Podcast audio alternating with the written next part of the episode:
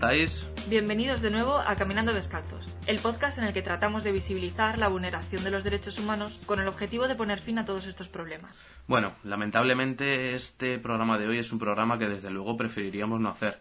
Como siempre en nuestros podcasts tratamos de denunciar las prácticas ilegales que atentan contra los derechos humanos y tristemente en las últimas semanas hemos visto una serie de episodios que desde luego no queremos pasar por alto.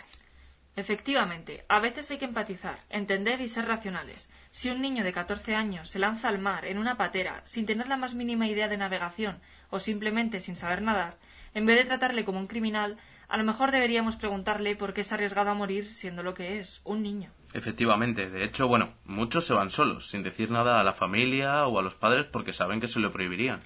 Eso es, pero también vemos como muchas veces, a pesar de insistir en que no partan, no tienen elección si quieren una vida digna. Bueno, tenemos hoy aquí también con nosotros a Pablo. ¿Qué tal? Hola chicos, ¿qué tal? Eh, muy bien, eh, muchas gracias, la verdad. Bueno, respecto a lo que comentabais, eh, hay que tener un poco de cuidado con eso, porque no siempre las personas que abandonan sus casas están en una situación de extremo peligro. Que bueno, también te digo, ¿no? Como si a las fronteras europeas les importase el motivo por el que migran que si no tienen dinero en el bolsillo solo son números que sirven eh, de mano de obra prácticamente. Ya lo creo. En las últimas semanas hemos visto cómo en la frontera sur ha habido un bloqueo constante a los periodistas que se acercaban a, cumplir, a cubrir perdón, llegadas en las diferentes personas que se lanzaban al agua por una vida mejor. Eso es, y lo único con lo que se han encontrado ha sido una negativa constante para informar y fotografiar las llegadas y las condiciones en las que se han tratado a las personas migrantes. Tenemos que recordar, además, que todo esto sucede bueno, en el contexto de una crisis sanitaria y que, más allá de los complejos que se habitan para la retención de las personas migrantes, como los CIES, que son prácticamente cárceles, o diferentes campos y campamentos temporales con condiciones nefastas, eh, muchos hoteles y, bueno, además edificios turísticos y complejos, pues siguen vacíos. Sí, sí. Aquí ya se empieza a notar quiénes son para el gobierno ciudadanos de primera y ciudadanos de quinta, prácticamente.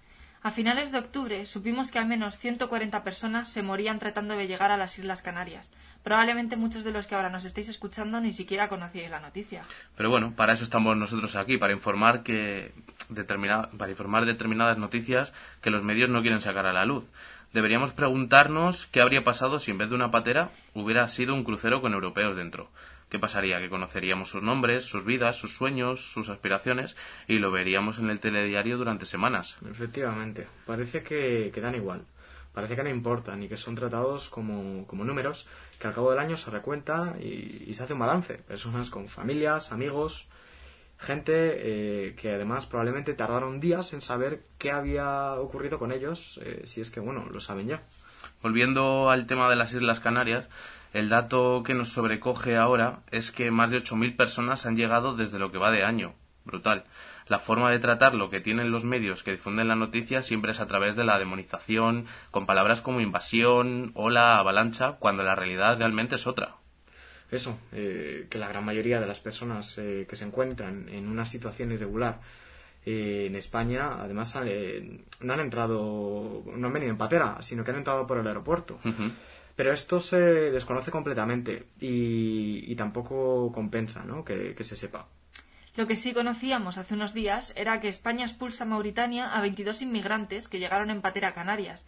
Se ve que el derecho a la libre circulación no se respeta si eres pobre. Bueno, y tampoco el derecho a una vida digna, ¿no? Porque hemos visto eh, también en decenas de imágenes como en el puerto de Canarias han tenido a las personas que llegaban en patera durmiendo en la calle, con delimitaciones en el suelo pintadas y bueno, cintas que trataban de separar a las personas que se echaban a dormir y que tuvieron que esperar allí días con solamente dos mantas. Es realmente desolador todo esto. Ya lo creo. Seguimos viendo cómo las llegadas a las costas españolas sí que salen en los medios, pero siempre desde una perspectiva contraria al derecho de las personas migrantes. Vemos cuerpos, salvadores blancos y demás imágenes que no hacen otra cosa que reforzar el actual sistema. En este podcast, así como en la organización de Health Impact, tratamos no solo de denunciar la situación en la que las personas migrantes se encuentran, la vulneración de sus derechos, además, sino apuntar también, poner en el punto de mira, como se suele decir, a quien hace esto posible y lo lleva a cabo. Eso es, una Unión Europea y una política anti-inmigratoria que solo acepta a quienes vienen con un contrato de trabajo bajo el brazo.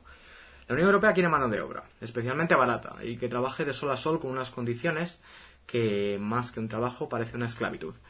Ahí los inmigrantes, claro, sí son buenos, ¿no? Solo si se les paga dos euros la hora y en jornadas de 12 horas al día. Bueno, ese es otro tema excesivamente amplio. La situación laboral de las personas migrantes, y tanto en España como en el resto de la Unión Europea, sigue en la misma línea, la de no respetar sus derechos. Han pasado ya, eh, de hecho, bastantes años desde que toda la crisis que sufre la Unión Europea por la llegada de migrantes y refugiados comenzó. No podemos olvidar que a nuestras costas llegan viniendo eh, más de una década y de dos eh, personas a labrarse un futuro.